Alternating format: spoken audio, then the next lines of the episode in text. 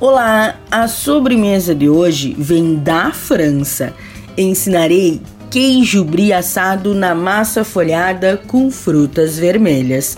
Facinho, facinho em fazer. E o queijo brie é fabricado com leite da vaca, tem uma textura mole e um sabor delicado. Bora aprender essa gostosura? Você vai precisar de 150 gramas de massa folhada, 200 gramas de queijo brie, 300 gramas de frutas vermelhas, 4 colheres de sopa de açúcar refinado, papel manteiga. O modo de preparo: utilize uma forma que caiba o queijo, cubra com papel manteiga, então forre com a massa folhada. Retire a casca do queijo. É uma casca com um amargor.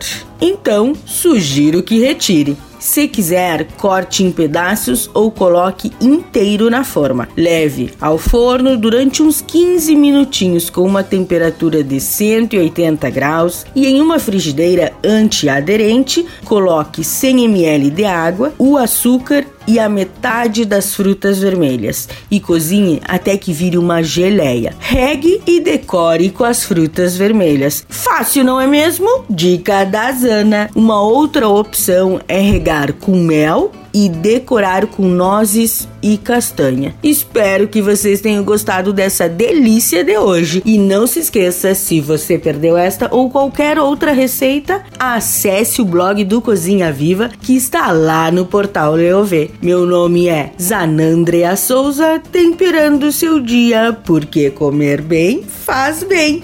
Tchau, tchau!